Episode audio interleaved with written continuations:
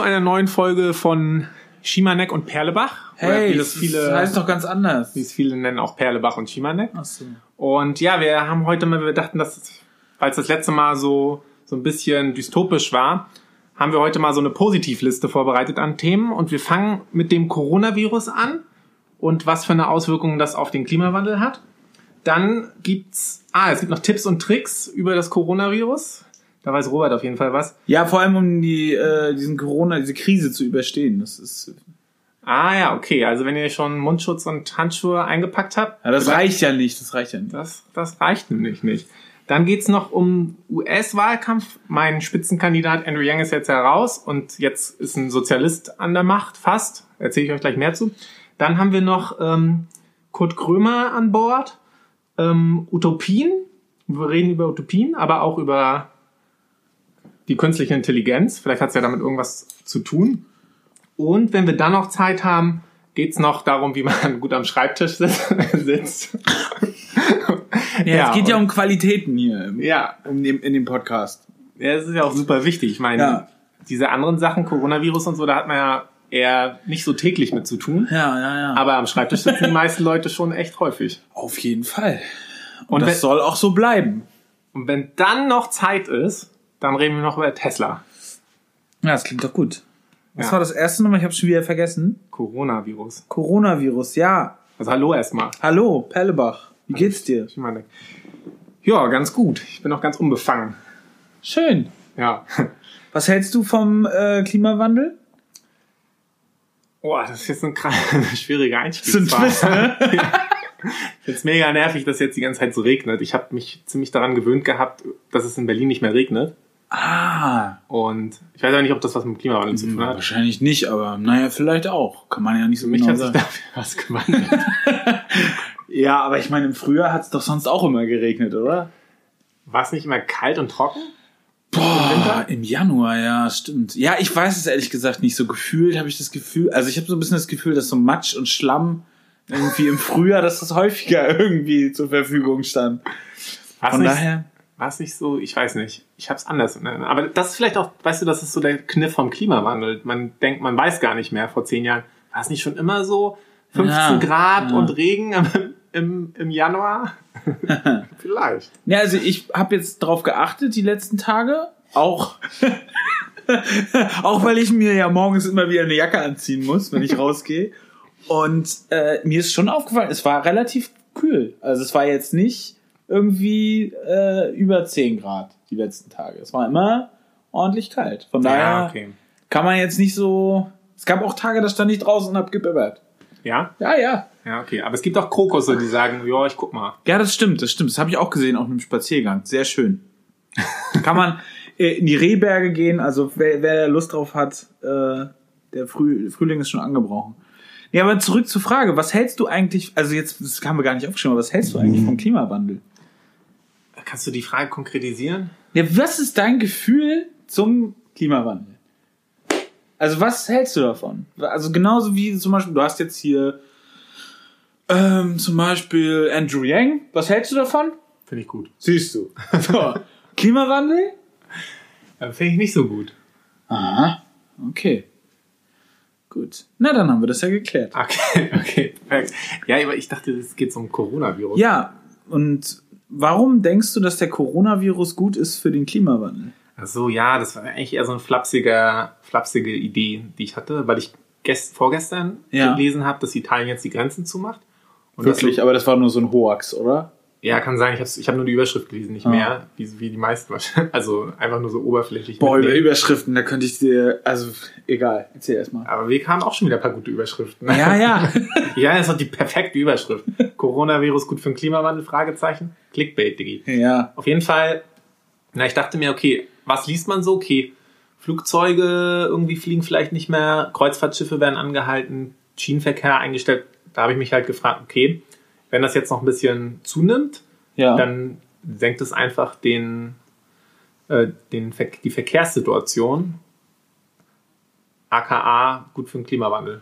Nicht nur die Verkehrssituation, Verkehr. also es kann auch äh, im, im ersten Schritt auch den, den Konsum sieht man jetzt ja auch, dass es das so ein bisschen dämpft, was äh, Textil äh, Produkte angeht. Es, so teilweise Großveranstaltungen werden abgesagt, äh, so Events, Konzerte. Das heißt so Touristik, Tourismusbranche, äh, Schrägstrich äh, Unterhaltungsindustrie im Live-Segment so fällt so ein bisschen ein. Was könnte man sich noch vorstellen? Angeblich sollen Autoverkäufe auch zurückgehen. Was ich mir nicht so ganz erklären kann, aber VW hat ja wohl irgendwie Probleme in China, dass da der Umsatz zurückgeht. Wahrscheinlich, weil die Leute doch gerne persönlich das Auto kaufen Mhm. Und nicht einfach nur online klicken. Aber dann habe ich mir überlegt, im zweiten Segment, weil äh, Svenja hatte mich da äh, auch äh, zugefragt oder beziehungsweise hatte so die These aufgestellt, dass doch jetzt der Kapitalismus äh, bald dem Ende zugeht, wenn der Coronavirus sich jetzt so wirklich bis ins letzte Nadelöhr sozusagen ausbreitet. Und da meinte ich so, also ich glaube, dass das Geld immer sich einen Weg sucht.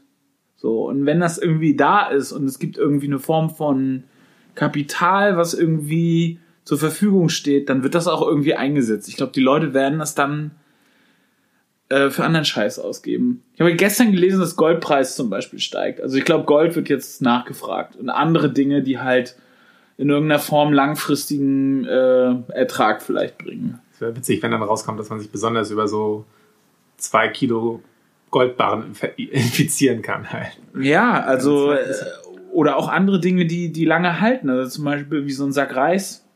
Da wären wir auch gleich gleich Ja. schon beim beim nächsten Thema. Das mich auch mal Also interessieren, weil ich habe ehrlich gesagt keine Ahnung, was es mit dem Coronavirus auf sich hat. Also ich höre immer nur die Zahlen und es klingt immer so, ja, bei jeder letzten Grippewelle sind mehr Leute gestorben. Deswegen, also vielleicht kannst du, wenn du Ahnung hast, einfach mal sagen, so, also was. Also ich habe echt kein, also ganz von vornherein nochmal, ich habe keine Ahnung davon. Ich habe versucht, so viel wie möglich mich beraten zu lassen zu dem Thema von offiziellen Sachverständigen. Und ähm, es ist wohl so, dass man, das ist ein Virus und der versucht, sich fortzupflanzen, indem er irgendwie DNA, äh, seine DNA in anderen, in fremden Zellen versucht irgendwie zu reproduzieren. Weil der kann das nicht selber, der kann keine Zellteilung oder irgendwie sowas. Und das ist bei vielen, vielen Viren irgendwie so, die sind sehr klein, kommt noch dazu. Deswegen können die irgendwie äh, sich da in diese Zellen einnisten und dann da äh, ihre DNA kopieren lassen. Genau, und der ist halt irgendwie von einem Tier auf einen Menschen. Ich meine, das haben jetzt bestimmt auch alle schon tausendmal gehört. Genau, das ist, glaube ich, so dieser Virus. Dein Pro-Tipp ist jetzt, sich von offiziellen Sachverständigen beraten zu lassen. Nee, mein Pro-Tipp, äh, diesen Virus zu überstehen, ist einfach, ähm, sich einen Sack Reis zu kaufen. Ja. So einen richtig großen Sack Reis, der nicht umkippen kann. Denn man weiß ja, wenn der Sack Reis umkippt, dann ist äh, China in Not. Stimmt. Und ähm, weiterhin hätte ich halt jetzt angefangen, äh, sich mit Prepper-Tipps halt irgendwie die, die, die Zeit jetzt hier noch zu überbrücken. Also die klassischen Sachen. Was, was macht man, wenn draußen überall äh, kranke Menschen sind zum Beispiel? Also wie kommt man dann raus? Also stell mal vor, du, du bist in deiner Wohnung und es gibt jetzt irgendwie die, die Situation, dass die Regierung sagt oder Berliner Abgeordnetenhaus sagt, fängt hier so ein Notstand oder was weiß ich, hier irgendwie die Gesundheitsbehörde und sagt, ihr dürft alle nicht mehr rausgehen. Was macht man dann die nächsten vier, fünf? Ich würde mir dann jetzt wahrscheinlich demnächst so einen Hubschrauber kaufen, Ein Hubschrauber. oder? Ah, ich bräuchte auch noch einen Piloten. Ja, Ich glaube, es wird teuer. Also ich würde mir halt versuchen, jetzt erstmal mich, mich irgendwie so einzurichten zu Hause. Das, was, was man halt so braucht. Mhm. Reis, Nudeln, möglichst viel Dosenfutter. Also genug Nahrung erstmal, damit man lange übersteht. Man kann davon ausgehen, dass die Wasserversorgung und die Stromversorgung noch lange aufrechterhalten wird, weil das halt kritische Infrastruktur ist. Und wenn ihr möchtet, dann könnt ihr euch ähm, äh, den ähm, Netzpolitik-Podcast dazu anhören. Die haben eine sehr gute Folge gemacht letzte Woche zum Thema kritische Infrastruktur. Da, das ist so, so, ein, so eine Beruhigungspille auch. Auch jetzt gerade in dieser Corona-Krise, wenn man irgendwie so das Gefühl hat, boah, hier geht bald alles unter, dann hört man sich diesen Podcast an und dann weiß man, dass man hier in Deutschland auch lange noch Strom haben wird, wenn überall auf der ganzen anderen, äh, in, in allen anderen Ländern der Welt schon das Öl verbraucht ist, dann haben wir immer noch ein paar Monate Strom übrig. Also es ist wirklich so, solche Sachen meine ich, also dass man sich so ein bisschen, dass man sich's gemütlich macht zu Hause. Nicht nur für genug Nahrung einkaufen im Supermarkt, sondern auch so ein Podcast, der einen so ein bisschen runterholt. Also Dann- richtig, also kann ich jetzt mal zusammenfassen, weil es sind jetzt so viele Punkte, die sonst noch kommen. Also Netflix-Abo sichern Sicher? und Perlebach und Schimanek und den Sack Reis. Das sind jetzt so Genau. die drei Sachen, die ich jetzt quasi mitnehme. Und vielleicht noch eine Gasmaske, damit man äh, rauskommt. Okay, wir können das euch das nochmal sozusagen, falls ihr dann auch... Und genug Liste. Schokolade, weil ich glaube nämlich, die meisten Menschen werden nächste Woche, wenn es dann wirklich losgeht, also ich glaube, es geht morgen, übermorgen geht's los in Bayern und in zwei, drei Wochen ist es dann auch in Berlin angekommen. Ja. Ähm, Schokolade ist wirklich Pro-Tipp Kakao, Schokolade, weil das ist wirklich, das sind so Sachen, die sind jetzt in den Lagerhallen Deutschlands, sind die jetzt nicht übermäßig zur Verfügung. So ein bisschen Reis und so, das, das, da kann man lange, also da können, sind die Lager voll und Nudeln vor allen Dingen. Ich glaube, da sind Millionen Tonnen von Nudeln sind irgendwie da. Wir werden nicht verhungern, aber Kakao und Schokolade, die süßen, äh, süßen Kleinigkeiten, die man so braucht, um den Alltag zu überstehen. Gerade wenn man vier Monate in seiner Bude hocken muss. Äh, Und sollte man sich zum Beispiel dann... Also das Internet wird auch halten. Naja, solange Strom da ist, ist ja eigentlich, Okay. ist das mit dem Internet kein Problem. Von daher Streaming-Abo sichern ist schon eine gute Idee. Okay, ich wollte sonst da den Tipp geben, dass wir vielleicht auch den Perlebach und Schimanek Podcast runterladen, sicher ist sicher. Naja, ja, nee, das, das ist jetzt nicht nötig. Aber wer zum Beispiel Bock auf was Grünes hat, sollte vielleicht noch mal in den Baumarkt gehen, sich auf seinen Balkon oder seine, seine Dachterrasse äh, jetzt, also in, in ein, zwei Monaten geht's ja los mit, mit dem richtigen Frühling, dass es warm wird. Vielleicht pflanzt man sich da noch was an. Ähm, weil es ist wirklich so, ich glaube, es ist nicht so einfach, gerade wenn du im vierten Stock wohnst oder im fünften, runterzukommen. Du musst dir halt überlegen, wenn da, wenn da andere Leute langgegangen sind, dann hast du so eins, zwei Stunden, die der Virus da jetzt sich erstmal, der ist ja da, der lebt ja da irgendwie noch. Der, klar stirbt er irgendwann nach zwei, drei äh, Stunden, wenn er auf Oberflächen und in der Luft da irgendwie ist. Aber in der Zeit kannst du da ja eigentlich gar nicht lang gehen. Du weißt ja schon, dass der Virus da ist. Von daher ist es für die Leute, die im Obergeschoss wohnen, vielleicht eine gute Idee, wenn sie sich überlegen schon, wie kommt man aufs Dach? Wie kann ich mich mit anderen Leuten oben auf den Dächern sozusagen bewegen? Und wo kann ich mich dort oben einrichten? Also, also ich habe mir da schon ein bisschen Gedanken drüber, gemacht, weil ich habe nämlich vor, oben aufs Dach zu gehen und so einen Garten einzurichten. Nice. Und woher weißt du denn, dass die Leute dann alle nicht infiziert sind, die mit dir auf dem Dach sind? So Ja, die kommen da nicht rein. Ich mache da einen Zaun um. Okay. Du hast so einen, so einen Schreber. Waffen braucht man natürlich auch. Also das ist quasi so ein Einsiedler-Schrebergarten auf dem Dach. Richtig, richtig. Okay, verstehe. Das ist der Plan. Ja, Das klingt gut. Ich, äh, kann ich dich dann besuchen oder sicher. Okay. Aus, also du musst natürlich eine Gasmaske tragen, so eine Military Grade äh, FFP7 Gasmaske. Und äh, dann äh, kommst, kannst du gerne zu Besuch nicht kommen. sauer, wenn ich dann erst durch Neukölln gehe mit der U7 fahre, dann mit der U8 und dir dann die Die- Hand schüttel. Ab morgen nur noch Fahrrad fahren. Okay. Weil der Virus ist schon da. Das Ja. ist ja, es ist kein, also es ist ja, der, also es dauert zwei Wochen und die Leute, die jetzt in Italien oder in der Schweiz und Ungarn da jetzt irgendwie krank sind, die sind ja nicht erst seit gestern krank. Mhm. Andrew Yang ist auch krank. Was ist los mit ihm? Also raus. Ja, der ist, äh, der hat aufgehört. Der hatte irgendwie ähm, Aufgehört. Ja, also- kann man, also wie kann man aufhören? Das ist doch eine Art Berufung. Ja, ich weiß. Und das Lustige ist, nachdem er aufgehört hat, haben die Leute auch gesagt, wir wählen ihn trotzdem. ist uns- scheißegal. Auch wenn er nicht auf dem Zettel steht. nee, das, das, Lust, das wusste ich auch nicht. Der steht noch am Zettel. Hä? Genau. Du kannst ihn trotzdem noch wählen. Also jetzt bei diesen Prenups oder was? Ja, jo, bei den Vorwahlen für die Demokraten kannst du ihn noch wählen. Und warum hat er genau, also ich habe es ja überhaupt nicht mitgekriegt. Wieso hat er aufgegeben? Was war ja, da? es gab halt Vorwahlen in Iowa und dann in, das war das zweite, hab ich jetzt vergessen, in einem anderen Bundesstaat und da hat er halt ziemlich verkackt. Kann man wohl so sagen. Und dann hat er gesagt, dann hört er wohl auf. Es ist, also ich glaube, man muss sich das ein bisschen so vorstellen, du hast halt diese, diese Kampagne, also du hast halt dann auf einmal hunderte Mitarbeiter, die du bezahlst, die Werbung machen und so und gleichzeitig kommt halt immer viel Geld rein an, an Spenden und es ist immer so ein Aufrechterhalten von, du brauchst halt mehr Spenden, du stellst mehr Leute ein, du kriegst mehr Aufmerksamkeit, du kaufst mehr Ah. Werbung. So eine Lawine Und- so ein bisschen. Ja, und das Problem ist, wenn du dann halt ein, zwei schlechte Umfragen hast und dann auch die Wahlen, wenn du dann einfach viel schlechter abschneidest, als alle erwartet haben, auch deine An Anhänger, dann, ja, dann, dann bricht alles schnell zusammen. Ne? Also die Leute glauben nicht mehr an dich, die spenden weniger, du kannst auf einmal dein Personal nicht mehr leisten und dann kannst du fast nicht, also die Chancen sinken dann wirklich exponentiell und du kannst dir das auch nicht mehr leisten einfach, weil du, du, du musst ja sozusagen diesen Apparat, du musst ja auch immer nach vorne planen, ne? du musst dann Leute einstellen in die Zukunft und das bricht dann auf einmal wie so ein Kartenhaus zusammen und genau, deswegen hat Klingt er so ein bisschen wie so ein Start-up, was zusammenbricht, oder? ja, ich glaube, es hat Was nicht mehr wachsen kann. So.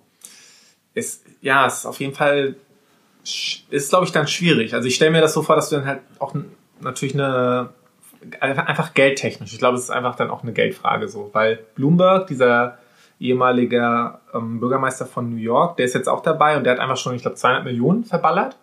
Alleine- Andrew Yang, Deliveroo der, Was? der Präsidentschaftswahlen. Deliveroo, welches war nochmal, dieses, was pleite gegangen ist als letztes? War Deliveroo oder? Meinst du so einen Lieferservice? Ja, ja. Lieferheld. Der Lieferheld. Ja, es gehört jetzt alles Delivery Hero. Ja, genau. Lieferheld, Foodora. Aber die waren noch auch, da gab es auch einen, der nicht mehr wachsen konnte. Die hatten dann irgendwie, ja, ist egal. Ich Na, dich unterbrochen. Ist nicht so schlimm. Auf jeden Fall Bloomberg, ja, das ist verrückt, weil der war bis jetzt eigentlich in keiner, also Bloomberg ist eigentlich nirgendwo richtig aufgetaucht, so, der war jetzt nicht bei einer Debatte dabei und so, führt aber in Umfragen, also ist er jetzt zweit, zweitstärkster und der Aber, aber, Entschuldigung, dass ich unterbreche. Bloomberg wurde immer mit genannt, wenn es irgendwie um äh, Präsidentschaftskandidaten, äh, Zeitungsartikel und äh, auch Podcasts ging. Also wenn ich mich also an im Aufwachen-Podcast wurde auch darüber gesprochen, dass Bloomberg ja irgendwie jetzt noch kommt, also dass der noch antritt, so. Stimmt. Obwohl er vorher nicht niemals dabei war. Das stimmt doch, aber da sieht man einfach, was Geld kaufen kann, weil es ist nicht nur so, dass er natürlich die Werbepreise auf Facebook und auf Google und Werbespots, dass er, dass er die Preise sozusagen auch diktiert, ne? Weil wenn er einfach, es ist ja dann oft ein Bieten, ne? wa- Was du für eine Werbung schaltest. Was verstehe ich nicht ganz. Kannst du das noch Naja, mal zum Beispiel, erklären? wenn du jetzt eine Google-Ad machst, so eine Google-Werbung Ja. oder eine Facebook-Werbung, dann ist es ja auch so, dass du sozusagen mit bestimmten Schlagwörtern, du bezahlst dafür, wenn Leute was Bestimmtes googeln, Ja. dass du dann da auftauchst. Und das ist ja schon so ein Bieterwettkampf. Und wenn jemand natürlich bereit ist, dafür eine exorbitante Summe zu bieten, dann äh, du meinst so jetzt Bloomberg, du- ja. weil er so viel zahlen kann? geisteskrank viel Geld in Facebook-Ads investiert. Also wirklich zwei, dreistellige Milliarden, äh, Millionenbeträge, also mehrere Okay. zig Millionen, allein in Facebook-Werbung so.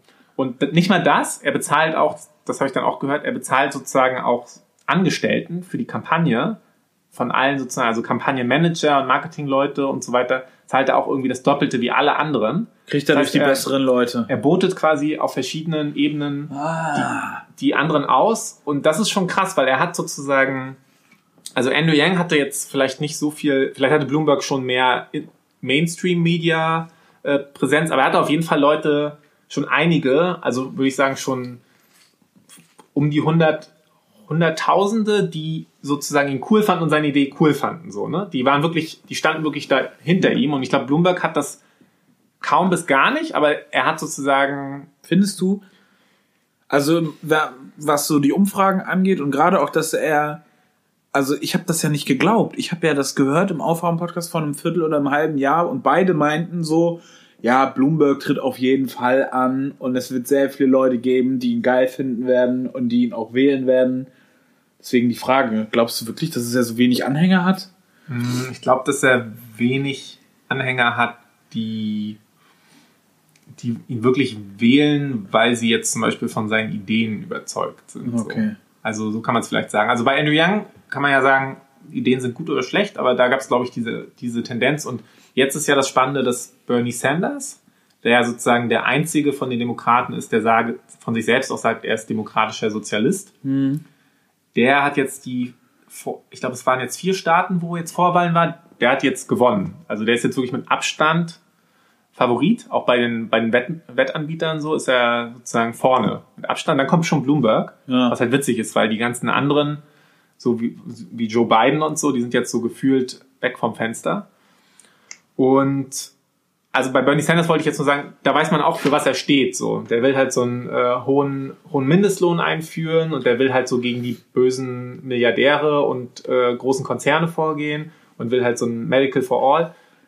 Und bei Bloomberg, ich glaube, da ist vielleicht dann eher das Image. Ne? Er war halt Bürgermeister, er ist halt so ein reicher Dude, deswegen. Ein bisschen Trump-mäßig. So. Ja, so ein bisschen Erfolgs Erfolgstyp. Der, der hat die Eier, so das. Ja, genau, irgendwie, da hat vielleicht schon bewiesen, dass, dass er Ja, erfolgreich genau. ist und dass er regieren kann, aber ich glaube, Bloomberg hatte keine Chance, ehrlich gesagt. Ja, das ist er auch der Grund, warum ich Politiker wähle. Also es ist wie dieses hier Bloomberg oder Friedrich Merz. Das ist wirklich, das sind einfach Leute, die sind erfolgreich. Was hältst du eigentlich von, von Friedrich Merz? Oh, ich habe schon wieder alles vergessen, was der, was der so gemacht hat. Der hat bestimmt auch ein, eine Liste mit. Ja, wir haben jetzt ja hier das gleiche, äh, das gleiche Thema vor Ort. Armin Laschet, Friedrich Merz und äh, der andere Klaus hier, wie hieß er noch? Äh, Kurt Krömer nicht. Ähm, sag schnell. Du meinst Der andere Philipp- von der CDU. Nein.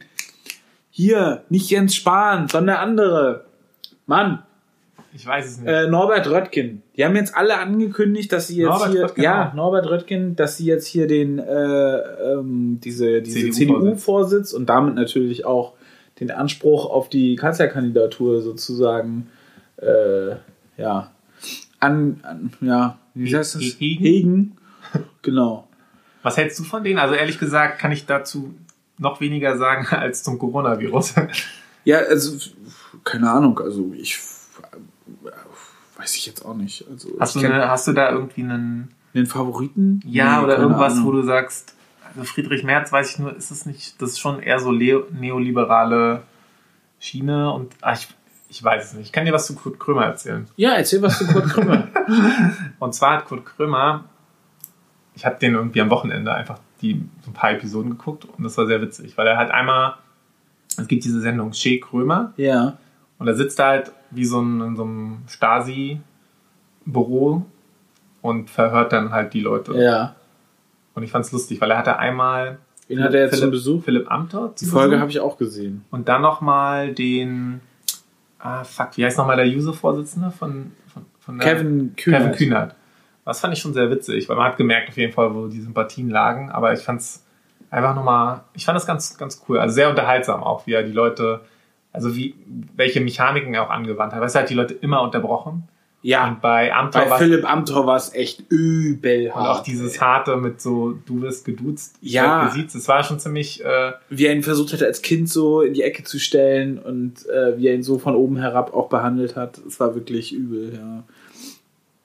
Aber war mir auch ein bisschen zu hart, ehrlich gesagt, schon so. Also gerade bei, also ich habe ja nur diese Amtor-Folge gesehen, fand ich auch schon ganz schön grenzwertig, sag ich mal. denkst du, das würde, ähm, wie soll Ich glaube, Amtor geht da nicht nochmal hin. Nee, das glaube ich auch nicht. Denkst du, die Leute wussten, worauf sie sich einlassen vorher? so? Also ich glaube, also wenn ich mich recht erinnere, war diese Krömer-Folge ziemlich am Anfang von der neuen Shea Krömer. Äh, Ja, ja, und die haben das auch, glaube ich, am gleichen Tag irgendwie gefilmt, ne? das weiß ich nicht. Weil Krömer hat sich so verhaspelt. Der hat so irgendwie gemeint, ja, wir hatten ja letzte Woche, äh, wir hatten ja irgendwie letzte Woche äh, den Ja. Amtor da und da mussten beide kichern, weil sie wussten, dass- der war halt wahrscheinlich gerade irgendwie in, in, Ja. in der Maske oder so. Auf jeden Fall mh, fand ich's. Äh, nee, was wollte ich eigentlich sagen? Ein Ähm, bisschen hart. ich glaube, das war. Ich, ich kann es nicht sagen, aber er fand es bestimmt im Nachhinein auch ein bisschen zu hart. Ist ein Ansehtipp. Also, wenn man sich so ein bisschen fremdschämen will, Ja. Sollte man diese Folge gucken. Ist wirklich äh, schön. Man ist mal kurz davor auszuschalten. So, ah, oh nee, jetzt komm, lass ihn doch mal in Ruhe. Alter. Der Arme. Ja, das Gefühl kam bei mir dann wirklich, es werden dann ganz zum Schluss auf. Aber Der Philipp Amthor will jetzt äh, MV ähm, den Landesvorsitzenden machen. Ne? Hm. Der wird noch antreten gegen die äh, Manuela Sch Sch Schwesig. Schwesig.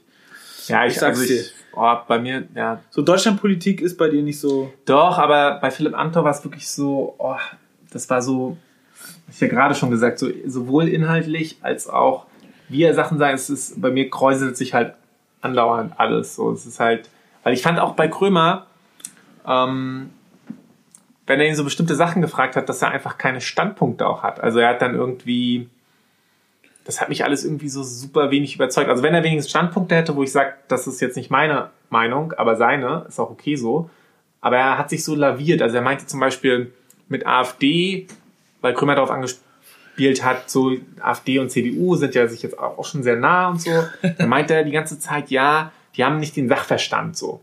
Und dann haben sie so eine Matz gezeigt, irgendwie wie im Bundestag auch dann quasi die AfD dahingehend auseinandergenommen hat, dass sie ja sozusagen nicht den Sachverstand haben, hier vernünftig Sachen irgendwie einzubringen. Und dann dachte ich mir, ist das alles? Also er hat die ganze Zeit auf diesen Sachverstand rumgerannt, weil ich mir dachte, okay, das kann man sich ja aneignen. Ist ja vielleicht normal, dass man am Anfang nicht äh, bestimmten Sachverstand hat, aber inhaltlich, auch wenn es darum ging, so zum Beispiel dann Gleichstellung von Homosexuellen und homo da war er irgendwie so, sag doch, was du denkst und komm dir nicht immer mit Sachverstand hier und Sachverstand da. Ich fand, er hat sich da so krass rumlaviert und irgendwie hatte ich das Gefühl, er wollte eigentlich sagen, ja, finde ich halt nicht gut, so, ist meine persönliche Meinung.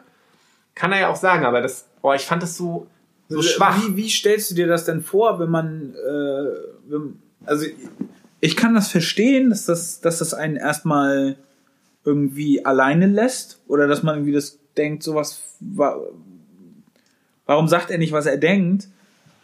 Aber wie willst du, äh, also ich versuche mich in so einem Moment in so eine Partei hineinzuversetzen oder in so eine Person und ich versuche mir so zu überlegen, wie schaffe ich es für eine große Menge an Menschen irgendwie ähm, Politik zu machen. So. Und ich glaube, es ist für die Menschen in der CDU ist es gerade und nicht nur gerade, vielleicht auch die letzten Monate, ist es einfach der Horror, weil die so viel abbilden müssen. Die müssen irgendwie Rechtskonservative zufriedenstellen, die müssen gleichzeitig diese angeblich existierende bürgerliche Mittelschicht ähm, in der Stadt, die, die immer noch konservativ ist und nicht linksgrün versifft, die müssen sie irgendwie abbilden können. Also sprich irgendwie studierte Leute, die irgendwie äh, mittlerweile als äh, Wissenschaftler, Arzt im äh, Behördenbereich oder irgendwo so arbeiten, müssen sie abbilden und sie müssen die ganzen Landwirte unter einen Hut bekommen, dann gleichzeitig die äh, die Menschen, die vielleicht äh, immer noch äh, zu, zu äh, christlichen Tendenzen neigen. Also ich glaube, es ist nicht einfach, als Politiker von der CDU klare Positionen zu beziehen und sich nicht lavierend auszudrücken. Mag sein, dass, ich glaube nicht, dass es einfach ist, aber ich habe einfach das Gefühl gehabt, also für mich war es einfach nichts. Und das war lustig, weil wir, haben uns erst sozusagen das angeguckt mit äh, Philipp Amthor und dann war es halt spannend, so okay, wie ist es mit anderen Gästen? Und dann haben wir uns halt das mit Philipp, äh, mit Kevin Kühnert angeguckt. Und dann, okay, man hat natürlich auch gemerkt, das war irgendwie eine bessere Chemie, aber ich fand auch einfach da, ja, der hat halt einfach erzählt, so, ich habe ihm das geglaubt, so. Ich habe ihm einfach geglaubt, was er gesagt hat, so, es klang irgendwie ehrlich, so. Und man muss ja auch nicht damit übereinstimmen, aber man kann damit übereinstimmen, ist ja wurscht. Und bei Amthor hatte ich das zu keinem Zeitpunkt. Ich habe zu keinem Zeitpunkt, und das hat mich, genau das, was du gerade gesagt hast, das hat mich gestört, dieses, okay, ich will jetzt irgend so eine generische Sachverstandsaussage treffen, die keiner auf den Schlips dreht, tritt. Oh, ich könnte durchdrehen. Ja, aber das ist, das ist Volkspartei, Alter. Das Also ich verstehe nicht diesen Amtor, wie man den ehrlich gesagt irgendwo hinlassen kann. So, das ist so für mich. Aber das ist doch nicht nur er. Hast du das Interview mit, äh, mit hier dem äh, Till, äh, Lab, wie heißt der, der, der äh, JU-Vorsitzende von der CDU? Ähm, ähm, Till, oh, das, oh, Weiß jetzt ich nicht. mir, jetzt tut, das tut mir jetzt aber leid. Ähm, Kuban. Der ähm, Till Kuban heißt der, glaube ich, oder Kuban. Ähm, ist genau das gleiche. Bei Jung und Naiv war der und ähm, Tillmann Kuban heißt er, glaube ich, oder? Tillmann Kuban. Erzähl mir ruhig weiter. Ähm, und es war schrecklich. Also der hat wirklich äh, dafür, dass der Anfang 30 ist, ähm, hat der nur generische Scheiße erzählt. Der hat wirklich die ganze Zeit aus der Phrasenkanone äh, hat er da einen Spruch nach dem anderen rausgeholt und versucht damit zu punkten. Und du guckst es dir an und denkst die ganze Zeit so, ey, es ist echt gut, dass es Thilo Jung gibt und dass er genau sowas durch seine auch teilweise ähm, ertragende Interviewweise so aufdeckt. Weil er hat, man, man, man, man mag dann irgendwie schnell sagen, so, ja, warum äh, lässt er ihn jetzt nicht ins Messer laufen oder so. Das ist genau richtig, weil man, man sieht, dass der Typ einfach nur anderthalb Stunden eine, also einen so einen Satz nach dem anderen rausholt. So aus diesem Karton, den er da hat, von diesem Phrasenkarton. Ja. So. Wirklich komplett totes Interview. Richtig geil. Also ich habe es komplett bis zum Ende geguckt. Ich war begeistert, was für eine Horrorpersönlichkeit dieser Typ ist. Und bei Amtor war es für mich genau das Gleiche. Und ich glaube, das merken die Leute. Ich glaube, das merken jetzt nicht wir beide nur, sondern das merkt man. Und ich glaube, das, das, das ist so ein bisschen das, wo Leute dann immer sagen, ja, die Politiker und Authentizität und bla bla bla. Ich glaube, das ist das. Und ich glaube, du kannst wirklich auch jemanden eher überzeugen, selbst wenn du jetzt CDUler bist, kannst du jemanden eher aus dem linkeren Lager überzeugen, wenn, wenn du sagen würdest, zum Beispiel bei Gleichstellung von Homosexuellen, wenn du sagst, hey, meine persönliche Überzeugung ist, äh, dass ich da nicht für die Ehe bin und dann kannst du das äh, ja irgendwie argumentieren, aber ba, ba, ba, ich stelle das jedem anderen frei. Ich finde, wenn du wirklich irgendwie eine Argumentation hast und das dahin stellst, dann könnte ich mir vorstellen, dass du da eher Leute überzeugst, als wenn bei Amt hatte ich die ganze Zeit das Gefühl, also entweder er sagt das nur, weil das halt irgendwie so CDU-Linie ist und er denkt, das wollen die Leute hören, oder er hat im Hintergrund so, ja, ich habe einfach keinen Bock auf homosexuelle Leute, aber ich kann das jetzt hier einfach nicht so sagen. Aber irgendwas war da, wo man gemerkt hat, okay, jetzt sag doch einfach mal, was du, was, was jetzt Phase ist. Oder er hat einfach gar keine Meinung. Dann ist es aber für mich auch echt nicht so gut so. Aber es, ja, oh, es, So, aber jetzt so im Lichte dessen, äh, um das Thema jetzt nochmal so ein bisschen abzurunden, hat Friedrich Merz, glaube ich, dann aus deiner Argumentation äh, heraus, glaube ich, die besten Chancen, weil er genau sowas macht. Er, er, er würde sowas sagen und würde dann am Ende sagen, die CDU hat aber eine andere Linie, aber ich bin für das und das. ja, er, ist, er, er eckt an sozusagen. Genau, das würde Armin Laschet nicht machen, Alter. Der ist einfach nur so, der ist wie Merkel, nur, äh, er ist eigentlich genauso, also ähnlich. Und, äh, ja, über Norbert Röttgen braucht man eigentlich nicht zu sprechen, das ist egal. Ja, also deutsche Politik ist echt schwierig. Amerikanisch aber auch. Ja. Was haben wir denn jetzt? Das nicht? Oh, jetzt, wir wollten eigentlich Utopien heute haben. Haben wir heute schon über irgendwas Utopisches gesprochen?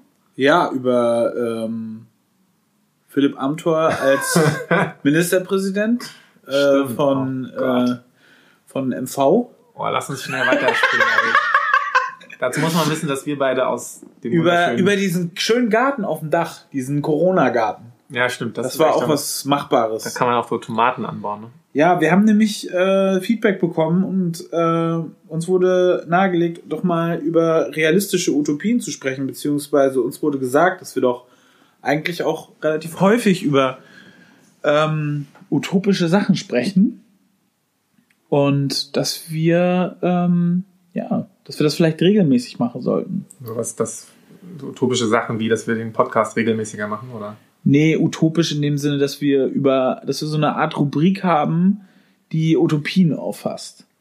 Und jedes Mal irgendwie eine andere. Sowas wie, äh, wie wäre es, wenn, wir hatten ja sowas wie mit äh, dem, dem Verkehrswende an, in manchen Ecken und Kanten, dann, äh, ja, über den, äh, nicht, nicht Mindestlohn, wie, wie heißt das andere? Ding?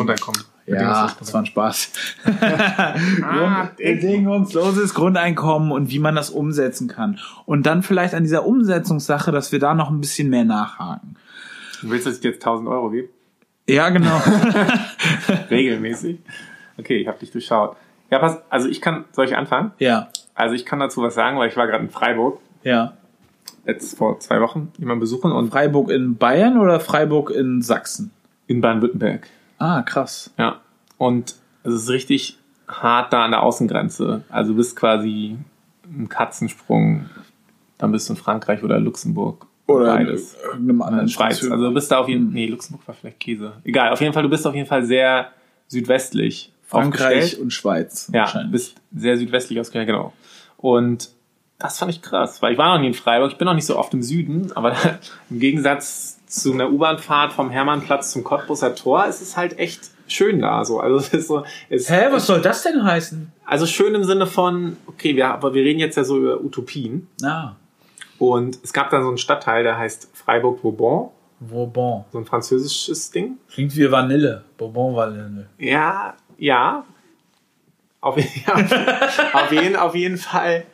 Das war echt krass. Also ich konnte auch nicht Was war krass? Ich, pass auf, ich konnte auch nicht aufhören, darüber zu erzählen, weil du bist in dem Stadtteil, ist autofrei, Autofrei. zum Großteil. Und Einkaufsläden bestehen nur aus so Bioläden und Alnatura. Ah. Es sind überall so, Wo sind die Autos? Also, das also das würde ich gerne noch verstehen. ja, die Autofrei? Ja, also zum größten Teil. Also da gibt's sozusagen, das meiste ist dann, da fahren so Leute mit Fahrrädern und gehen zu Fuß und die Autos stehen so ein bisschen dann eher, es gibt so ein paar Parkhäuser, die aber auch voll schick aussehen, so mit Grünzeug und die stehen ein bisschen am Rand. Das ist jetzt auch nicht riesig, ist jetzt nicht so groß wie, Ah. wie irgendwie ein Neukölln in Berlin. Aber Ich glaube, ich weiß, was du meinst. Ich habe da mal Bilder von gesehen. Jetzt Ey. kommt's mir. Es ist krass. Ich fand es Ja. wirklich krass, weil es waren so gefühlt überall gut gelaunte Leute. Du hattest überall diese, Waren auch alle mega reich? Ja, wahrscheinlich. Also im Vergleich zu, zu, ja, ich muss jetzt immer wieder Berlin. Berlin ist halt auch dann irgendwie extrem. Aber mich hat's wirklich dann so ein bisschen geschockt, weil du in Berlin einfach schon oft Armut siehst. So, du siehst oft Armut, du siehst oft heruntergekommene Leute, denen es nicht gut geht, du siehst verwirrte Leute. Verwirrte, ja. Und dieser Stadtteil war wirklich so- ist ein Problem Die Leute sind lächelnd mit dem Fahrrad rumgefahren. Überall war Kinderspielplätze so, überall aus Holz, so selbst gebaut. Es gab so ein Streichelzoo, zwischendurch ist noch so ein Fluss mit Ja. sauberem Wasser. Und aus dem Fluss kommt irgendwie Honig raus und 100% Bio-Honig. Ja. Und es gibt, es ist absurd. Wirklich. Alle Leute laufen da so Ja. rum, gehen, kaufen ihren selbstgemachten irgendwie Latte Chai. Bio-Streich Ja. im Supermarkt und es ist alles grün, also die ganzen Häuschen da und das, das war noch so, das eine war auch so eine Art selbstverwaltetes Haus, das heißt, hieß Lisa, da haben so 250 Leute gewohnt, das sah ein Oh, bisschen schön. aus wie, es war so ein ehemaliges Kasernengebäude Mhm. von den Franzosen, die es besetzt hatten. Es sah ein bisschen aus wie bei uns in Wismar, so ein Reihenhaus, so ein, so ein Wendorf. Ja, so ein- so ein, so ein Reihenhaus mit so vier, vier Stock. So ein. Arbeiter, eine Arbeiter äh, Mehrfamilienhaus. Genau. So Aber voll schön gemacht. Also so mit überall hattest du wirklich, es war überall begrünt und überall waren so Flächen, wo du sitzen konntest, was machen konntest und das halt im, im Februar. Also ich will mir nicht fragen, wie das im, Ja- äh, im, wie das im Frühling Ja, aussieht. aber das ist ja am Rheintal. Das ist ja eh immer am wärmsten in Deutschland. es war an dem Tag auch echt schön sonnig so. Aber jetzt habe ich mich ein bisschen Rage geredet. Ist Du- doch da hast du geil. noch alles, alles sind irgendwie Energie-Plus-Häuser. Also alle haben so Solaranlagen. Doppelplus und- Doppelplus. Steht doch da. Das ist so eine Tafel, da steht, das sind hier alles so So Energie-Plus. Energie-Doppelplushäuser. Und du bist halt, wenn dir das noch nicht reicht, du bist halt fünf Minuten, gehst du irgendwie geradeaus bis zum Wald so. Was ist jetzt die, äh, das Fazit von diesem, äh, von diesem Besuch für dich? Also was nimmst du mit? Ich habe sowas wirklich noch nicht so gesehen und Mhm. es war für mich so eine Art Utopie. Es war schon fast ein bisschen zu, zu schön, grusel, gruselschön schon. Hast du mal ins Parkhaus geguckt, was für Autos da so stehen? Nee, habe ich nicht gemacht. Also den, den Blick nach, den, den, den gezielten Blick nach SUVs mal so ein bisschen. äh, Nee, ich habe ich hab, ich hab Also ich meine, das ist. das Parkhaus war auch so, von außen wusstest du gar nicht, dass es ein Parkhaus Ah, ist. Es war ah. so schon so ein bisschen... Dass da jetzt nur so dicke Benz und äh, Audi Q, Q9 da irgendwie untergeeimelt sind. Das wäre spannend, das, das, das weiß ich nicht, aber ich kann es euch auf jeden Fall, falls ihr mal nach Freiburg seid, kann ich es kann ich's euch empfehlen, weil es war, mich hat es wirklich geflasht. Also auch, ich muss sagen, durch, also zu 95 Prozent im positiven Sinne, weil, also wir sind dann, ich habe noch mal geguckt, wir, haben, wir sind mit so einem Tandem da rumgefahren und dann habe ich mal geguckt, okay, AfD äh, in dem Stadtteil 1% und dann sind wir in den Stadtteil gefahren mit 12 Prozent, so, weil wir auch mal wissen wollten, wie da, das da so wie aussieht. das Marzahn von Freiburg aussieht oder Lichten, Lichtenberg oder was auch immer, wo da auch immer der, der größte. Ich glaube, Marzahn ist äh, gut, gut geraten. Ne? Ich glaube, es ist ganz Ja. relativ viel. Und selbst deren Lichtenberg oder Marzahn war halt dann auch irgendwie so ein, auf Freiburg stand. Da war es dann so eine selbst äh, so, einen, so einen lustigen Fahrradwerkstatt mit so einem freundlichen Dude und also es, ich hatte das Gefühl, es war alles so ein bisschen auf einem anderen Niveau, so als als, Ja, aber das kann man ja auch an vielen Zahlen äh, auch sonst ablesen. Klar, die sind ne? einfach Also sind viel reicher natürlich die reich und haben Freiburger. eine ganz andere äh, Wirtschaftsgeschichte hinter sich und auch dieses ganze Wendeding und Ja, Also es ist halt viele Industriewirtschaft, die gibt's ja hier eigentlich gar nicht mehr in Berlin. Und ich meine, da wird's auch immer weniger, aber Also es war für mich eine Utopie im Sinne, ich hatte das Gefühl, hier läuft's. Die Leute sind happy, keine Autos, erneuerbare Energien, Kinder spielen draußen. Here we go. ja, und wie bekommen wir das jetzt hier hin? Boah. ja, wir müssen nach Freiburg ziehen. Ja, Das ist so mein, mein Beitrag. Was fällt dir dazu noch irgendwas ein? Warst du schon mal in Freiburg?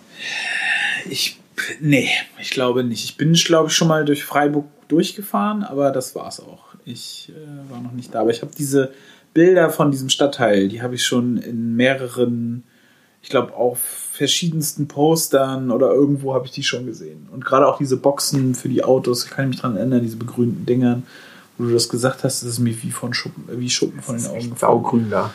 Aber es erinnert mich auch an so Stadtteile in Amsterdam oder in Dänemark oder so. Wenn du so erzählst, hat man auch das, gibt so Ähnlichkeiten. So. Auch in Kalifornien habe ich so eine Stadtteile oder so Straßenzüge gesehen, die so waren, dass man auch das Gefühl hatte, es ist jetzt, aber das sind halt irgendwie so Inseln. Das sind so Mhm. Utopie-Inseln.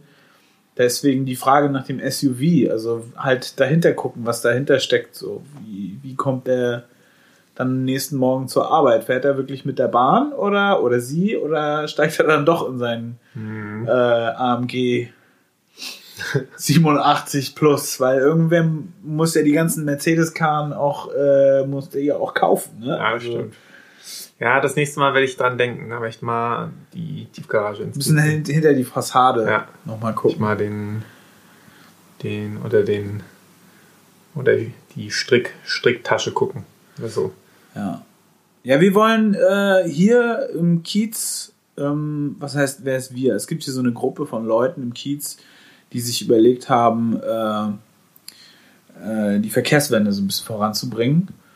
Und wir haben, wir sind jetzt gerade dabei, auch so abseits dieser Quartiersratssache, von der ich erzählt habe, so ein bisschen dieses Thema äh, Superblock so anzugehen. Was heißt das? Superblock. Ähm, du versuchst den äh, Durchgangsverkehr durch den Kiez halt zu reduzieren, indem du halt die Ein- Einfahrt beschränkst für Anwohner, also dass nur noch Anwohnerinnen äh, einfahren dürfen. Und gleichzeitig versuchst du äh, Möglichkeiten zum, äh, zum Aufenthalt zu verbessern im Kiez selbst und erreichst dadurch halt diesen, äh, diesen äh, Flaniercharakter so ein bisschen und wertest das so ein bisschen auf und verdrängst dann, aber hast den Nachteil immer dabei, dass du den Verkehr, der sonst durch den Kiez geht, dass der dann halt auf die Hauptstraße ge- gedrückt wird. Ja. Das ist alles noch am Entstehen, deswegen kann ich da jetzt noch nicht so viel zu sagen, aber wir sind da, wir sind da dran und wir werden da, wir werden da was starten. Zusammen mit auch Politikern und so. Das wird mal sehen, wie das wird. Ich bin gespannt.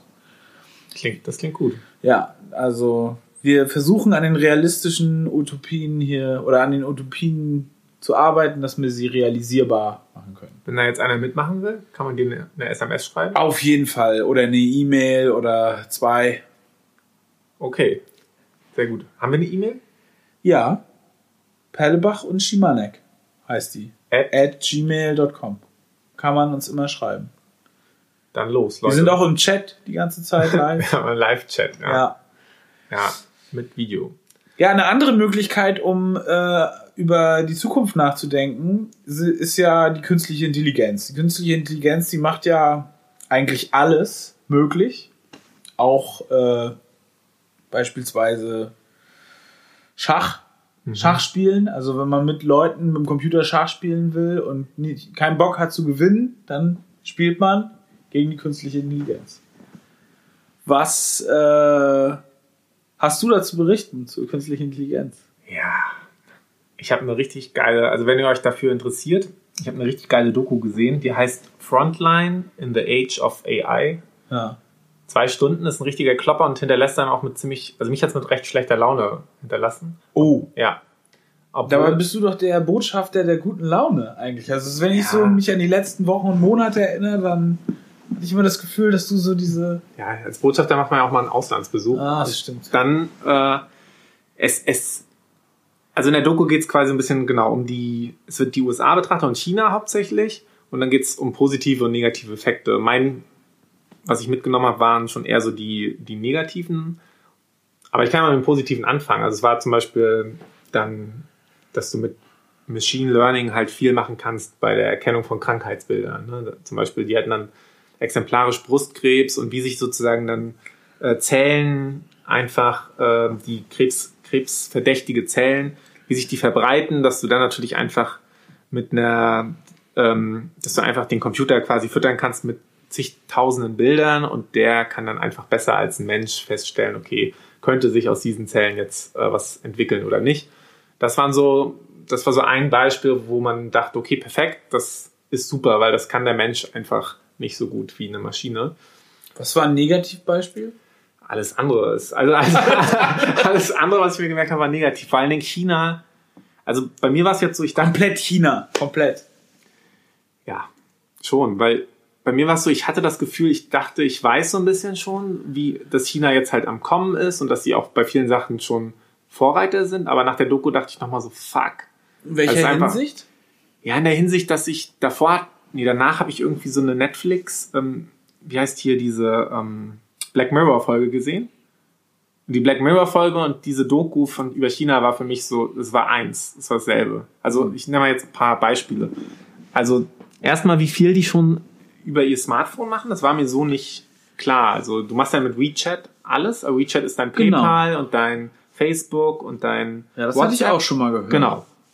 Und dann war es aber so, die haben schon so Supermärkte, wo du zum Beispiel nur noch mit, ähm, mit Gesichtserkennung bezahlst. Also ja. du guckst nur, das war, das wusste ich zum Beispiel noch nicht. Das ist aber nicht, äh, kam, glaube ich, ursprünglich gar nicht aus China, sondern das hat Amazon, glaube ich, äh, als erstes auf dem, äh, auf dem Schirm gehabt. Vor fünf, sechs Jahren haben die angefangen damit in Kalifornien rumzuprobieren.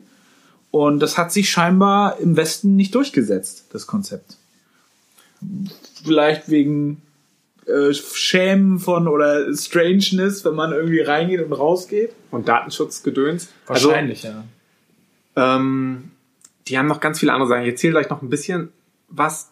Die haben halt auch Interviews gehabt mit Leuten so aus der Technologiebranche und zum Beispiel der Gründer von Wired und der meinte dann, dass er erst dachte, erst war so ein bisschen die Annahme von vor zehn Jahren, okay, China mit der technologischen Entwicklung kommt dann vielleicht irgendwann Demokratie. So, also wirtschaftlicher Erfolg und dann wird es irgendwann eine offene Gesellschaft.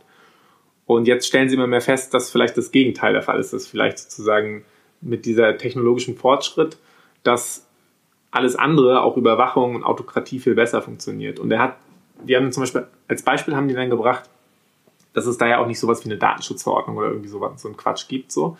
Und Deswegen haben die pro, also jeder Chinese hinterlässt zehnmal mehr Daten als ein Amerikaner. Hm? Haben die gesagt im Schnitt. Also einfach durch die, die durch die Überwachung. Die tracken einfach alles. Also wenn du wenn du ein Fahrrad äh, ausleihst, ein Auto ausleihst, das ist bei uns wahrscheinlich auch so, aber vielleicht ist da sozusagen personalisiert. Es ist einfach nochmal viel mehr Datenfluss und da dadurch, dass die auch noch durch diesen Fakt und dass es so viele Menschen sind, ja. lernen sozusagen die Algorithmen, die dann angewandt wird, auch nochmal viel schneller. Ah, die und, sind besser trainiert. Und das führte ah. dann noch zu solchen Auswüchsen wie zum Beispiel eine App von einem Kreditanbieter. Und du kannst quasi mit dieser App innerhalb von ein paar Sekunden Kredit kriegen. Und der misst 5000 Datenpunkte von dir so. Also die trägst du aber quasi einfach mit dir rum, mit deinem Handy und so. Hä? Also indem sozusagen dein Handy alles trackt, weißt du, also trackt, wo du langfährst, äh, wo du wohnst, wo du ah. arbeitest, was du gezahlt hast und auch solche Sachen, das fand ich am krassesten. Es trackt zum Beispiel einer dieser 5000 Datenpunkte ist, ob du zum Beispiel, wie voll dein Akku ist, wenn du aus dem Haus gehst. Und wenn dein Handy-Akku quasi, wenn du oft aus dem Haus gehst und dein Handy-Akku ist nur noch 10%, heißt es zum Beispiel, du bist eher risikoaffin, sprich, du kriegst nicht mehr, also das ist negativ auf deine Kreditwürdigkeit. Alter. Und da dachte ich so, huiuiui. Jede Kleinigkeit wird in den, in den äh, Algorithmus reingesteckt. Und das Jede ist eine kleinste Info. Und es ist natürlich komfortabel. Du kriegst innerhalb von fünf, also ich meine, hol mal hier in Deutschland so einen Kredit, da gibt es natürlich auch Internetanbieter, aber stell dir mal vor, du hast eine du App, hast klickst trotzdem, drauf. Du hast trotzdem echt viel Gehässel, um einen Kredit zu kriegen. Fünf Sekunden, aber dafür bist du halt ein gläserner Mensch, wirklich. Und Dann haben sie noch gesagt, dass sie jetzt, dass China in der Bilderkennung anscheinend vorne ist, also auch vor den USA. So Kamera, Kamerabilderkennung und dass sie jetzt in, bis 2025 wirklich in jedem Dorf, also überall, wo Menschen wohnen, wollen sie, ist der Plan, Kameras aufzustellen. Läuft. Und dann ging es halt auch noch so ein bisschen darum, was jetzt schon in so da, wo die Uiguren leben, was da jetzt schon gemacht wird und so. Und es war, ja, es war einfach krass. Mir war das Ausmaß einfach, glaube ich, noch nicht so ganz ja. klar. Das war. So, aber guck mal, äh, äh, dich, dich lässt das jetzt äh, so richtig äh, ne negativ oder sagen wir mal, dich, dich lässt das so ein bisschen, dich übermannt das, du bist so ein bisschen, boah, fuck, das ist ja so krass alles und ähm, wie, wie sie, also wie hattest du das Gefühl, die Leute in dieser Doku, die da aufgetreten sind, die, die Bürger selber, wie gehen die damit um? Also sehen die das so? Nee, ich glaube. Oder wurde das nicht beleuchtet? Es war also halt Versuch dich mal jetzt in diese Leute reinzuversetzen. Ich meine, glaubst du, denen geht's schlecht dabei? Hm, das kann ich nicht sagen. Also wahrscheinlich kommt es darauf an, wie man fragen würde. Ne? Also ja. wenn du jetzt jemanden in, da, wo die Uiguren, Uiguren, wenn du da jetzt jemanden fragen würdest, würden die wahrscheinlich sagen, fuck it was ein ja. scheiß Dreckssystem. Wenn, wenn jetzt jemand in den Umerziehungslagern fragst, aber ich glaube schon, Diesen dass. Typ, der den Kredit holt. Der freut sich wahrscheinlich episch, so, der den Kredit. Weil er sich für fünf, in fünf Sekunden den Kredit geholt hat. Ich, ich kann es schwer einschätzen. Ich glaube schon, dass es eine unterschiedliche Kultur und Mentalität ist, was auch Privatsphäre und sowas angeht, dass das den Leuten auch wirklich nicht so wichtig ist und dass die auch das Gefühl haben, so, es ist okay. Also es ist auch okay, wenn jemand was Falsches tut, dass, dass jeder weiß und dass es sozusagen transparent ist und dass der dann, dass man den auch so ein bisschen auf Linie bringt. So, ne? Du hast ja auch dieses Public Shaming, wenn du so über eine rote Ampel gehst, hm. dann äh, erscheint dein Bild so und dann gibt's quasi, wirst du quasi, wie sagt man, ja, bist du so angeprangert. Irgendwie. Ja, du wirst Anpranger gestellt ich glaube schon, dass es unterschiedlich ist. Von, Im Sinne von, in China opfern wir so unsere persönliches äh, Befindlichkeiten der, der großen Mission und versus USA Individualismus ist alles so und was ich denke und was ich vorhabe. Und ich glaube schon, dass da so zwei, diese zwei Bilder noch irgendwo so ein bisschen zumindest propagiert werden. Hm. Und ich fand es nur, ich weiß nicht, wie du das siehst, ich fand es echt ein bisschen beängstigend, weil mir war einfach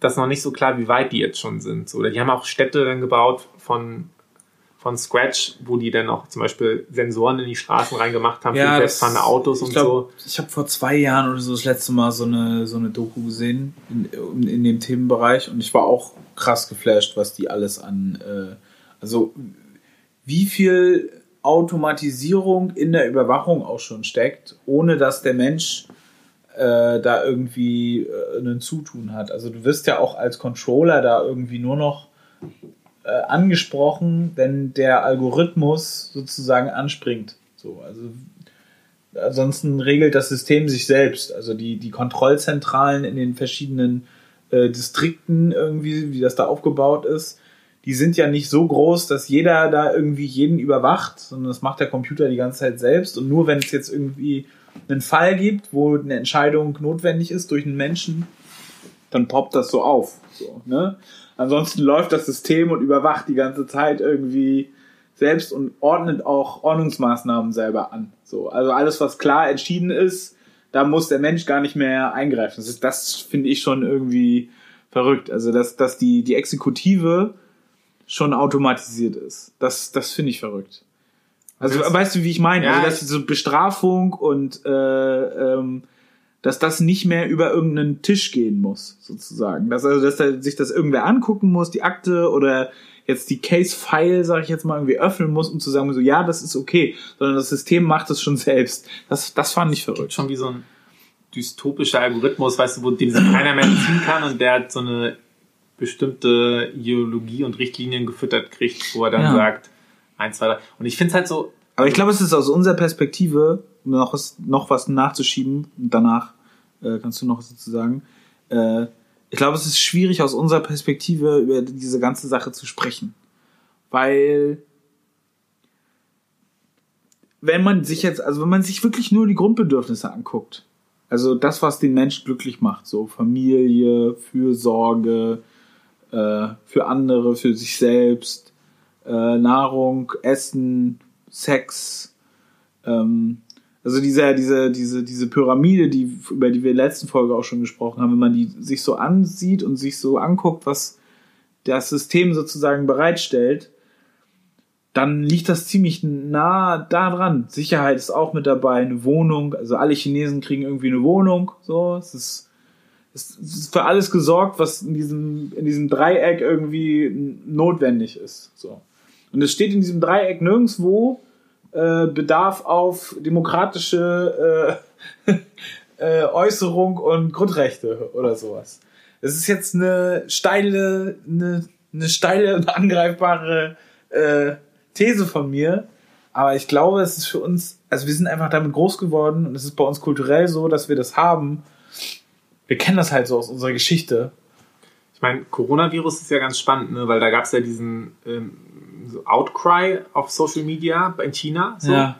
Und das konnten die Zensor, Zensoren quasi dann auch zwischenzeitlich nicht aufhalten. Es gab, die meinten, das gab es selten, aber da wurde sozusagen dieser eine Arzt, der das ja irgendwie gesagt hat, dass das Virus schädlich ist und der dann mundtot gemacht wurde sozusagen, der dann aber gestorben ist an dem Virus. Hast du das mitbekommen? Ja, ja. Und ähm, ja, also ich glaube, es ist, also ich kann es auf jeden Fall überhaupt nicht ermessen, wie viele Leute mit wie viel was getan wird, unzufrieden sind, so ja. und es vielleicht nicht äußern wollen, das Gefühl haben, ich darf es auch nicht äußern, das kann ich überhaupt nicht einschätzen, ob das jetzt die Mehrheit ist oder die Minderheit. Ja, ich auch nicht. Und wie viele ich Leute. Ich stelle ja auch nur so eine These genau, in den Raum. Genau. Ich glaube, was ich einfach krass finde, schon die Geschwindigkeit, weil ich kann mich noch so erinnern vom Gefühl, als man dachte, okay, aus China kommt jetzt ganz äh, platt gesagt die der ganze Plastikmüll. Ja, und, ja, genau, äh, habe ich auch und die, gedacht. und die bauen halt unsere Autos nach. Ja. Und jetzt auf einmal, der Spieß hat sich so ein Gefühl äh, sehr kurzer Zeit jetzt umgedreht. Und jetzt denke ich mir eher so, die Dusseligen, äh, wenn man sich so Deutschland anguckt, Europa und die USA, die kriegen es halt, in den USA wird halt eine Münze geworfen beim, bei, der, bei der Vorwahl und die kriegen es nicht, also die kriegen einfach so nichts hin. Ja. Und in Deutschland auch, also die, die ganzen Unfähigkeiten irgendwie, irgendwie so eine Art Vision zu haben und irgendwie dahin zu arbeiten und auch Gemeinsamkeit. Man hat ja eher in der EU jetzt das Gefühl, da, das, das bröckelt so. Ist auf jeden Fall nicht einfach. Und bei China hat man das Gefühl, okay, die haben jetzt diesen Fünfjahresplan, wir stecken jetzt x Milliarden in äh, künstliche Intelligenz und wir machen das jetzt so und so und wir exekutieren das jetzt einfach hart durch und bei uns arbeitet auch jeder zwölf Stunden. Ja, aber auch nur, wie du gesagt hast, weil die Technologie da ist. Ja. Wenn sie nicht da ist, dann hast du überall Bonzen, die zwischengeschaltet sind, so wie so eine Serie an Leuten, die da äh, Befehle runterreichen und jeder bereichert sich irgendwie selbst und dann äh, äh, klappt dieses, dieses, dieses äh, Regime oder äh, diktatorische System irgendwie zusammen. Aber dadurch, dass alle überwacht werden und keiner sich nicht, keiner nicht mehr äh, bescheißen oder weniger Leute bescheißen können in diesem System, äh, also bescheißen im Sinne von äh, wir machen jetzt hier eine Diktatur und äh, die Selbstbereicherung funktioniert halt nicht mehr so gut, wie zum Beispiel in Venezuela oder in anderen äh, gef gefailten äh, Diktaturen läuft's gut. Ja. Im Sinne der, äh, im Sinne der Führung. Und halt auch, was ich eben noch, du hast dieses Argument angebracht der äh, Outcry hier Sache. Die Bedürfnisbefriedigung in dem Moment ist nicht sichergestellt. Mhm. Die Leute sind am Arsch, die haben keinen Bock drauf. Die finden das nervig gerade. Und dann passiert das. Ja. Wenn es läuft, gibt es nichts, wo du dann musst du dich nicht beschweren, musst nicht sagen, irgendwie, System ist scheiße. Oder denkst du, dass, ich glaube, meine Sorge war auch so ein bisschen ganz egoistisch. Ich habe jetzt so ein bisschen das Gefühl, okay, ich, bei China sieht alles, oder das Gefühl, wie mich diese Doku auch nochmal bestärkt zurückgelassen hat, war, okay, China wird jetzt so weitermachen und die gehen einfach in einem Riesentempo technologisch weiter ab. Während ich das Gefühl habe, wenn ich auf Europa und die USA gucke, dass ich mir denke, so, das dümpelt so vor sich hin. Also der, der Fortschritt auch. Und meine Angst war so ein bisschen, wenn, wenn wir dann irgendwann einfach wird es irgendwann Abhängigkeiten geben, vielleicht von China. Ist doch jetzt schon so. Du bist genau, ja aber, schon abhängig von China. Aber noch mehr, so dass wir einfach dann so, ja, von Huawei 5G und so. Das und das letzte ist einfach Woche, die, wie gesagt, die Gewinnerwartungen von den Autokonzernen sind zurückgegangen, weil in China nichts mehr verkauft wird oder weniger verkauft wird die großen Textilunternehmen äh, aus Deutschland und Italien und äh, Frankreich haben Probleme, Produkte abzusetzen in China. Klar, wir sind super miteinander verwoben in der Weltwirtschaft. Kommst du nicht, äh, nicht umher zu sagen, dass man da äh, sofort Auswirkungen spielt? Oder wie meinst du das? Ich glaube einfach noch mehr. Also ich, die Prognose von diesen, von diesen Wirtschaftstechnologie-Heinis in der Doku war dann so ein bisschen, man, der Glaube war, dass es vielleicht so einen neuen kalten Krieg geben kann im Sinne von, es wird eine, eine, technologische Infrastruktur von China geben und von den USA sozusagen. Also wir nutzen alle Facebook, WhatsApp und Google und haben halt sozusagen da irgendwie unsere mehr oder weniger Rechte dran. Ja. Und China macht jetzt das schon, also in Pakistan und Afrika haben sie als Beispiel genannt, die sourcen quasi ihre Technologie aus und die können das nutzen. Zum Beispiel Pakistan und Afrika, da können dann auch Diktaturen einfach die Überwachungstechnologie einfach nutzen für ihre für ihre Zwecke. Ja. Und, aber natürlich hat China dann auch irgendwo den Finger drauf, weißt du? Also die können das, die können das mehr oder weniger quasi kontrollieren. Hm. Und was das Bild, was die gesponnen haben, war halt, okay, vielleicht wird es dann irgendwann so diese zwei Welten geben. Es wird Welten geben, Staaten, die äh, mit China kooperieren und deren Technologie nutzen, weil die einfach die am besten fortgeschrittene Technologie haben und Pakistan oder andere Staaten sich nicht selbst diesen Aufbau irgendwie leisten könnten ohne Hilfe. Oder halt die Sachen, die wir nutzen, so. Das fand ich irgendwie interessant. Ja, ja. ich weiß nicht, ob man das darauf, äh, ob man das auf sowas äh, reduzieren kann. Also der, der, der Kampf der Systeme oder sowas, der hat ja auch was mit Absatz zu tun gehabt und mit, äh, mit Märkten und so, keine Ahnung, also ich glaube dafür, ich habe irgendwie das Gefühl, dass die Welt so, dass, dass jeder alles irgendwie mehr oder weniger überall mittlerweile verkaufen kann. So. Und dass so Marktbeschränkungen gar nicht mehr so wirklich, also dass die schon noch, vielleicht noch, also so, ich habe, ich kenne mich ja in dem Bereich auch nicht aus, aber ich habe irgendwie das Gefühl, dass wenn ich jetzt Coca-Cola bin, dass ich überall meinen Scheiß verhökern kann, auch in China. So. Und ich glaube, das war zur Zeit des Kalten Kriegs noch ein bisschen anders. So, da, da, Pepsi war die erste Firma, ich habe letztens so einen lustigen Artikel, kann ich auch noch verlinken, äh, bei Spiegel, glaube ich, gelesen. Pepsi war die erste Firma, die in, äh, aus den USA kam und die in der UdSSR äh, Cola verkauft hat. Und dann sind sie irgendwie, die haben sich mit Khrushchev irgendwie zusammengetan und haben ihm irgendwie auf eine Veranstaltung in Schweden, haben sie, keine Ahnung, haben sie irgendwie so ein Glas Cola in die Hand gedrückt und er fand das irgendwie mega geil. Und dann haben sie angefangen, irgendwie Deals zusammen zu machen und irgendwie Anfang der 80er Jahre ist dann der erste Deal zustande gekommen. Die haben wohl mehrere hunderttausend Tonnen Wodka, weil die durften, es gab keine offiziellen Handelsmöglichkeiten. Du konntest nicht irgendwie Cola importieren in die UdSSR und dafür irgendwie Geld bezahlen. Also sie konnten keinen Rubel bezahlen und auch keine anderen Devisen irgendwie. Deswegen haben die dann, Pepsi hat Cola an die ODSSR gegeben und die ODSSR hat dann Wodka zurück an Pepsi gegeben und dieser Wodka wurde als hochpreisiger Qualitätswodka dann in den USA verkauft.